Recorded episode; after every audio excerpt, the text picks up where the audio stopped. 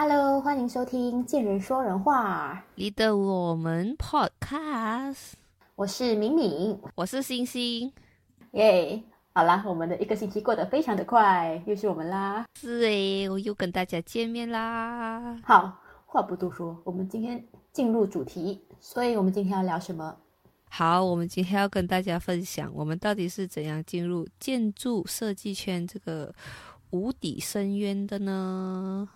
好，我大概解释一下我们的一些成长背景，就是我们两个都是在马来西亚环境下成长的两个小孩，九零后，所以我们我自己发现的是，马来西亚成长的小孩有一个共同的毛病，就是就是如果你的成绩没有很差的话，你的家长都不太会让你去读任何关于设计的科系。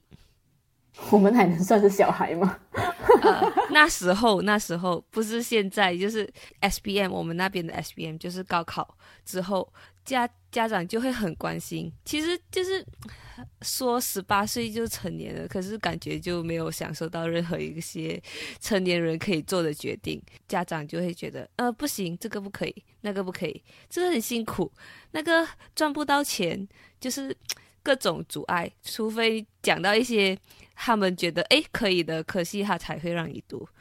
然后普遍上，我自己的朋友圈里很多都是被环境还是被成绩各种束缚，都会选读医生。我觉得是一个不好的生态，一个不不好的一个思想吧。其实确实是啊，这件事情不可否认还蛮常发生的，就是普遍上是这样情况。然后我也看过蛮多同样的个例。但其实我觉得建筑设计可能还还还可以吧，因为它其实算是一个专业啊。只是我觉得问题是马来西亚的和大多数长辈们，他们不太知道建筑设计跟普通的设计圈的差别在哪里。因为毕竟建筑设计怎么说还是一个你可以考专业的一个职位吧，一个一个工作这样。对，对，好像比如说那时候我爸他就会觉得说，哦，建筑师是一个。呃，很难的一个科系。然后，因为我就女生嘛，她就会觉得哈，女生读建筑系好吗？要整天去工地，呃，会不会被欺负？就是各种各样的那种呃刻板印象，就觉得说，嗯，建筑系不适合女生。可是我就很坚持，我就跟她说，我我不止除了建筑系，我想不到任何一个就是选任何一个科系会让你满意，所以我就很坚决的选了。建筑系，幸好踏入了这个圈子，觉得还行。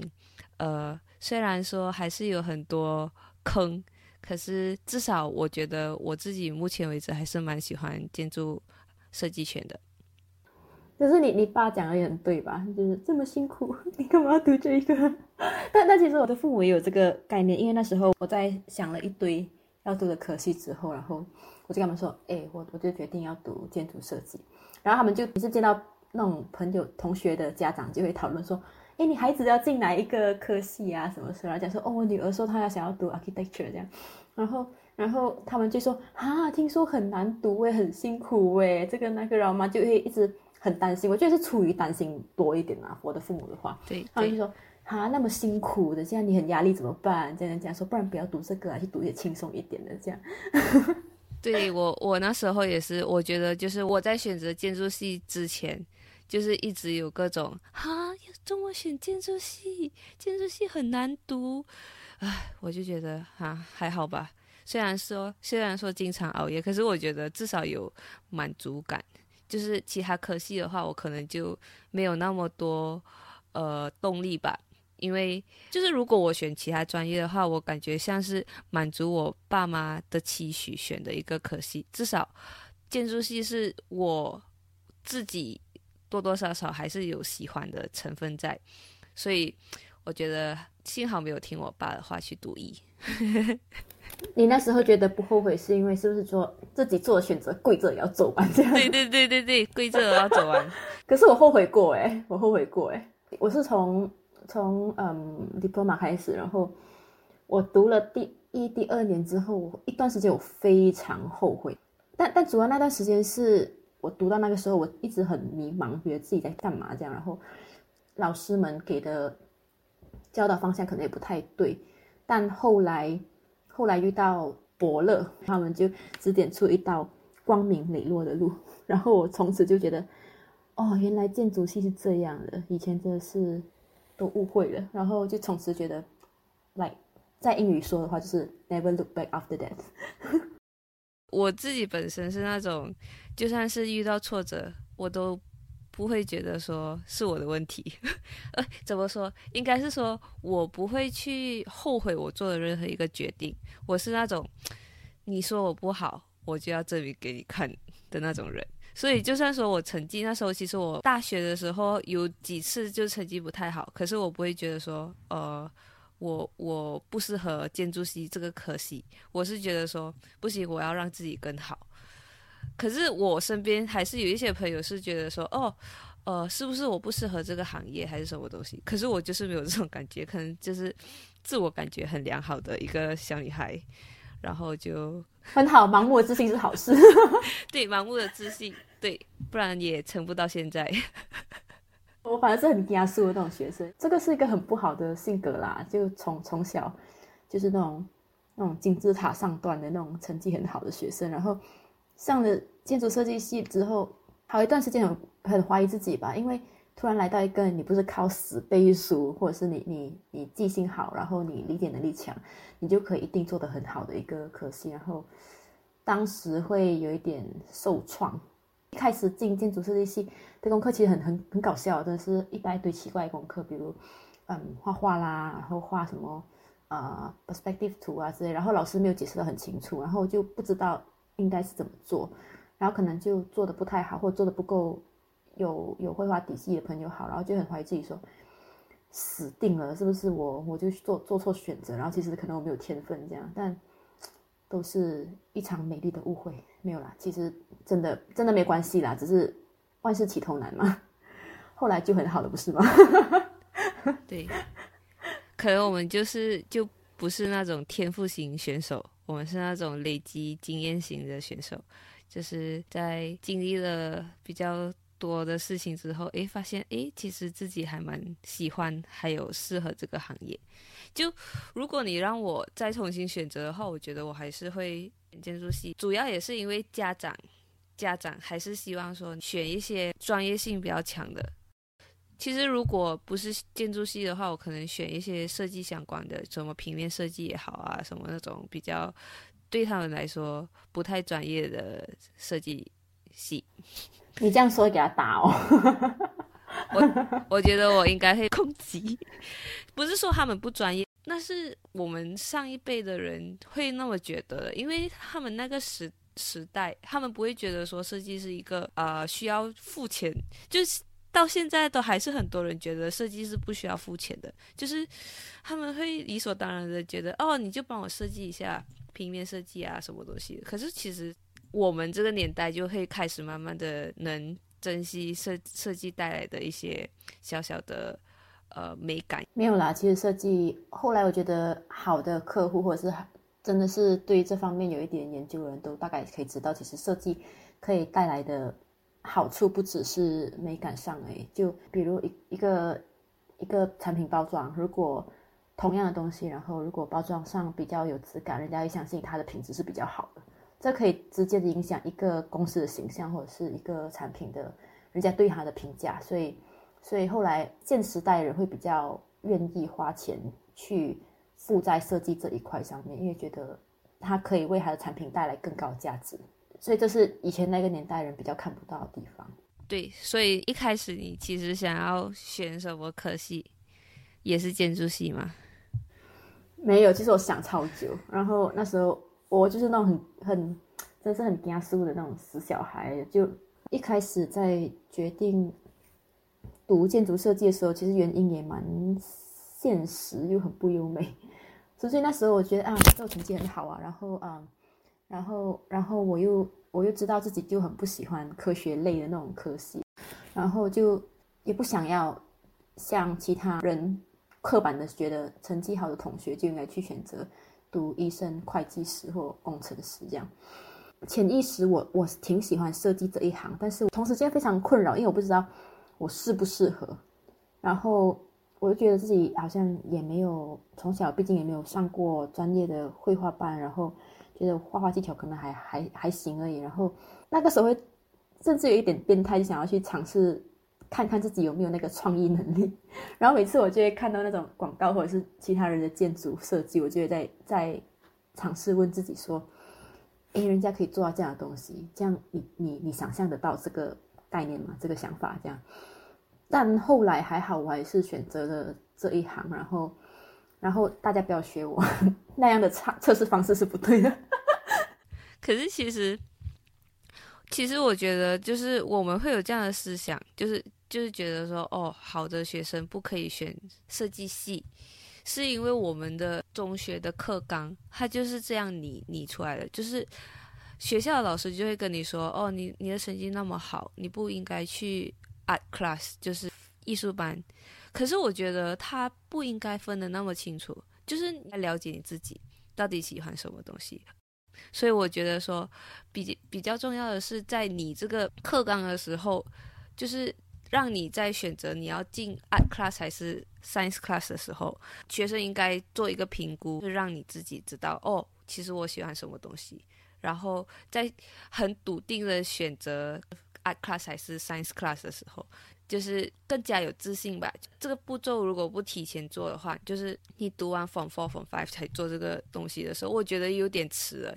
所以我觉得，如果我提早知道的话，我可能就不会花那么多时间去读生物。我因为我觉得生物真的是太折磨人了，就是那种，就是那种，OK，我可以考，可是我觉得我读了生物对我人生没有什么影响。哎，搞不好现在你回头看，你会觉得它有影响了。毕竟建筑设计还有呃，biomimicry 之类，可能现在你可以开始去欣赏，说，哎，我原来这东西，多年后往往回看，它有一点小帮助，这样。对。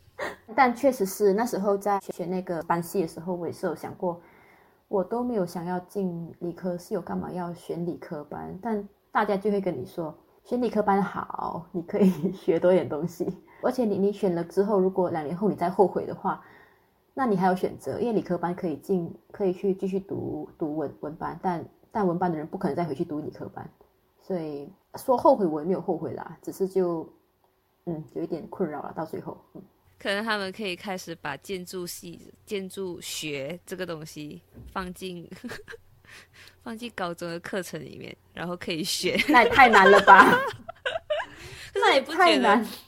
可是你不觉得你你大学才去学建筑系有点迟，因为你什么东西都不知道。然后其实讲真，你高中学的那些什么物理啊、什么呃化学之类这样的那些，感觉除了物理有用，其他真根本就没有用啊。数学有用。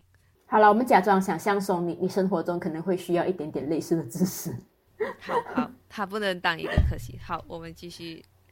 学习本来就是白费功夫的啊！啊，说的好有道理。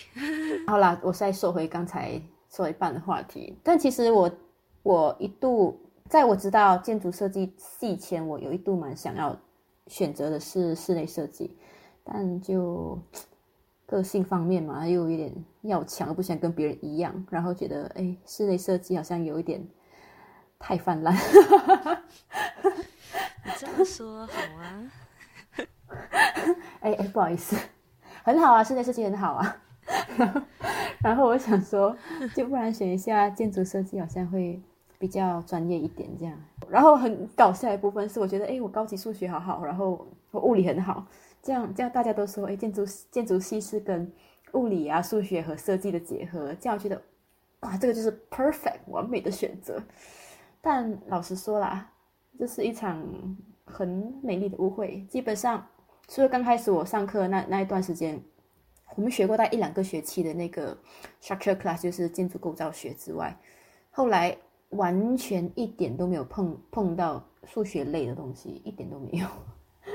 对我现在用的就是那种非常基本的计算，就是 calculator，那种 sin cos 呃 tangent 全部换老师，对，根本没有忘记了哦，偶尔还会有用到，上个星期有用到。呃，算 算那个 RAM 的时候用到叫什么啊？那个可以，那个那个 Pythagoras theory 之类吗？对对对对，那个有那个那个还是有用到。所以你之前你你说你的家长有反对过，说你不不能读设计，是不是？因为我其实一开始想读平面设计，那么刚好我我一个舅舅他就是读平面设计的，然后他最后进入了广告行，那种各种熬夜，然后又赚不太多钱的那种。所以第一，他们觉得大材小用，就是你成绩考那么好，干嘛去读平面设计？然后他们就非常的反对我读平面设计，然后我就在想。哈，我都还没跟他们说我想当漫画家，可是因为对他们来说，可能漫画家是那种不怎么赚到钱的，对对对，那种呃落魄的行业。我觉得在这方面，我我家人就还比较 flexible，就松散一点。他们对于我们成绩好但要去读设计这件事情的看法，其实还蛮宽松的，就也没有很抗拒。后来我觉得现在，尤其在我跟我弟两个人。就都读相关行业出来之后，那么多年几年，然后他开始会有点自豪的，就会跟其他的家长们有点小炫耀，这样说：“哎呀，小孩子就让他们读他们喜欢的科目，行行出状元。”这样，但但确实他们其实之前也没有反对我们啦。然后我弟的成绩好像比我的还好，他一开始去读嗯多媒体设计，然后读完之后，他好像还读过呃 animation design，就是就是动画动画设计。毕业后，其实在一个广告公司上班，然后，可是他其实内心最想做的事情是画画漂亮女孩，其实就是 anime 的那些动漫女生。然后她她开始其实平常之前自己就有在家就会画 freelance，然后画画一下，发现全职工作其实占掉他太多时间，他就干脆辞掉工作去做 freelance 会师。哇，这件事情其实我觉得对很多家长来说很恐怖。你有一份好好的月薪工作，干嘛辞掉去当 freelance？但基本上他们还算是支持的。就最后他其实现在 freelance 他做的挺好，然后他们就也比较放心。我觉得那对他们来讲，他们当初会担心，是怕你以后会后悔，或者是你你真是赚不到赚不到钱养自己这样。但但类似的状况确实也是有有高中同学的朋友里面就有一些，我就有一个朋友，就是从小他的艺术细胞非常好，然后。但父母一个是律师，一个是诶会计师，一个是嗯啊，对他们就是那种专业工作的。然后呃，父母就不会让他学设计，然后最后他就在父母的逼迫下，类似吧，就说你在你在会计跟法律之间选一个，他这就最最最后就选了法律。然后结果毕业后他也没有很喜欢法律类的工作吧，就去银行工作。然后我就问问他，哎，那你感觉怎样？他就他就会跟我说，就这样啊，就工作啊，赚钱啊，这样看着其实还挺难过。所以我就觉得，哎，能读自己喜欢的科系和做自己喜欢事情，这件事情对生活品质真的非常大的影响。所以我希望就是大家都可以勇敢的选择自己想要读的科系。好啦，可能也有家长比较强硬的啦，那我们就可能会说。你不读我选的科目，我就不要给你钱读书，那那就没办法说了。那也就不读，自自学，自学。反正现在科技那么发达，我们可能可以大概说一下，对于设计这行有点错误的观念，就是进入设计界或念设计就一定要很会画画这件事情。因为就像我之前在选择建筑设计之前，我是怀疑过自己说，哎，我画画不好，那。那是不是就不能读建筑设计？虽然说有这样的背景确实很好，可能你也比别人少少省了一点点的时间在磨这一块，但它是一个辅助，但不是不是中心。就你如果不会的话，其实也是可以继续，只是你可能要磨其他技巧去补回这一块缺失的部分。对，因为其实画画能力跟设计能力是两个不同的东西。你很厉害画画，不代表你很厉害设计。反正就是画画跟设计其实是可以分开的两个东西，单独存在的。诶，这其实可以 quote 一下之前听过的一个 podcast，有提过这个关于呃画画可以是，你只是根据一个东西，你看到东西就直接把它画下来。但因为现在科技其实挺发达，所以你呈现的方式还有很多种。虽然是画画是最快的方式，不可否认，但你也可以有很多的嗯软件啊，或软体，或者是甚至是以嗯文字啊、叙述之类来把这个东西呈现出来。所以，就比如我本身，我不敢说我是一个画很好的人，而我在嗯刚开始读建筑设计的时候，确实也因为不太会即兴的 sketch 这件事情困扰了我很久。常常老师就说：“哦，你们平图就要把自己的自己的一些想法，就不要先用软体来把这东西做出来。”然后我觉得啊，天哪！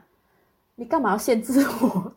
怎么去呈现我的想法？虽然我能理解他们的用意，因为如果一开始直接直接跳进去用电脑来做这件事情的话，它会限制你的你对于空间的一些想象，因为你会觉得哦，这样只能很死板的就拉一个很释放的空间出来。但那时候确实有一段很长时间对于这件事情很很压迫，然后很限制，觉得自己啊，我要疯了。可是其实我觉得画画其实它就是一个工具，你有的比别人多的一个工具，它可能让你更有一些抽象的想象空间。可是它不能说你有这个技能，你就是一个会设计的人。对我来说，画画就是多多少少还是把你看到的或者是你想象的一些东西画出来。可是如果说你想象的东西根本就不能通。通过画画呈现出来的话，那这个画画这个工具就达不到它的效果了。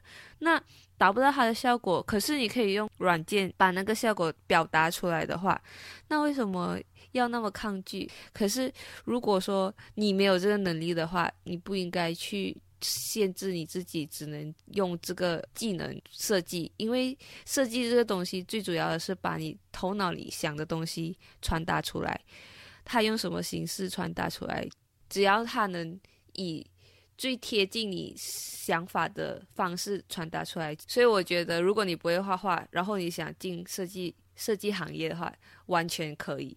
嗯，对，所以不要因为你你觉得自己还不太有这个天赋，然后就否定自己不能做设计这件事情，这是两回事。呃，我觉得退回去来看这件事情的话，大学前的教育基本上。尤其是在马来西亚啦，基本上不太注重于嗯设计和美术这一块，然后更不用说对于美感的欣赏和看法，所以这个其实才是主要嗯导致很多人对对这行业的一种误解的根源，然后这也可能很间接的导致了大大众觉得设计是一个不重要的职业，尤其大家会标榜说艺术班就是 art class 的学生都是成绩不好，然后。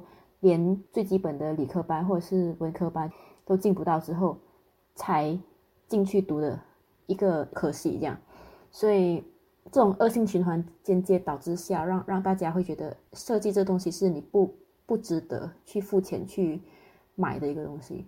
对，就是美术方面真的还有很多东西可以学，就是。一些画画的技巧之外，他他还是会有学一些关于美术的历史啊，美术的演变。我觉得这就是马来西亚欠缺的部分。马来西亚可能可以，也不是效仿，就是看一下国外的一些教育体系。因为我之前就有做关于教育的一些设计，就小小的研究西方国家他们的一些教育的方式。我就觉得跟亚洲普遍上来说还是差蛮大的，就是西方国家他们会激发你潜在的一些技能，然后让你自己接受你自己是这样的一个人。嗯，所以其实像我们刚才说了这么多，整个学习制度会影响我们做后来的选跟看待设计这件事情。我真的还蛮庆幸当时在。这样的社会体系下，虽然也没有很远啊，就十年前左右，还是还是做了，还是做了这个选择，然后选择了建筑设计。我我觉得这个选择挺好的，就我没有因为很多刻板印象啊，然后很多因为啊，因为我成绩好，或者是因为因为社会大众或者是父母期待，然后去改变自己的一个想法。虽然中间有过怀疑啦，也有过疑惑，然后也有过觉得我是不是真的适合做这件事情。在我怀疑自己的时候，我记得我问过我我的老师一句话，说：“哎，会不会其实我不适合做设计这件事情？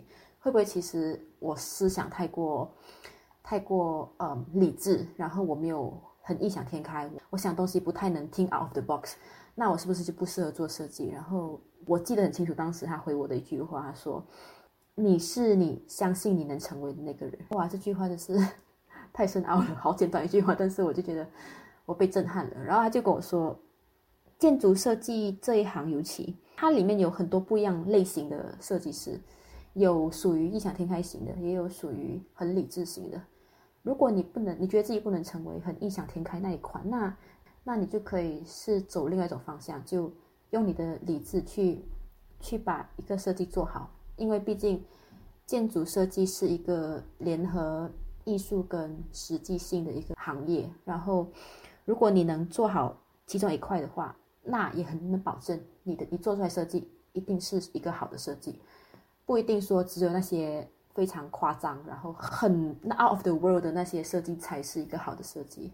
嗯，对。其实我自己本身是觉得说，我们八零后、九零后其实有意识到，就是马来西亚的教育是一个，就是他现在的一个走向是有在埋没小孩的一些天赋，所以我其实还蛮希望，就是现在九零后当妈的、当爸妈，天啊，呃，不要，我们都到那个年代。对，九零后那些当爸妈的，不要再逼小孩认真读书。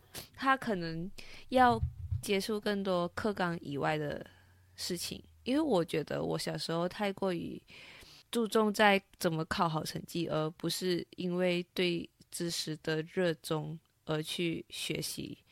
这是我觉得有问题的地方。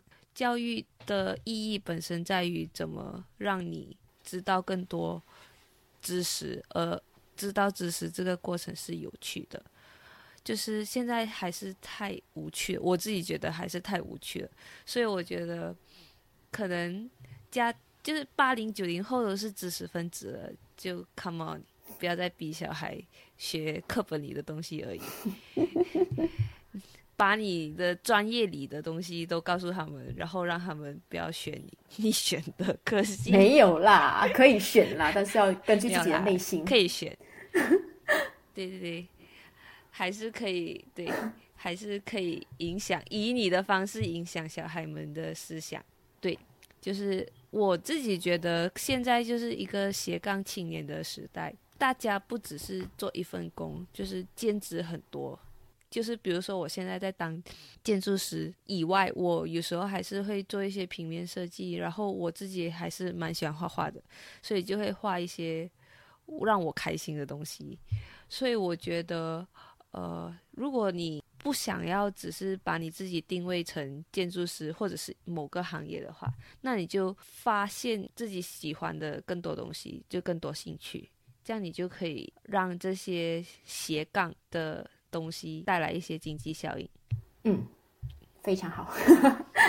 对啊，今天不小心就吐槽了好多教育体系的东西，然后也说了很多我们对于教育的方面的一些想法，有点小沉重，但是耶，但是还是一个我觉得值得深讨的一个小课题啦。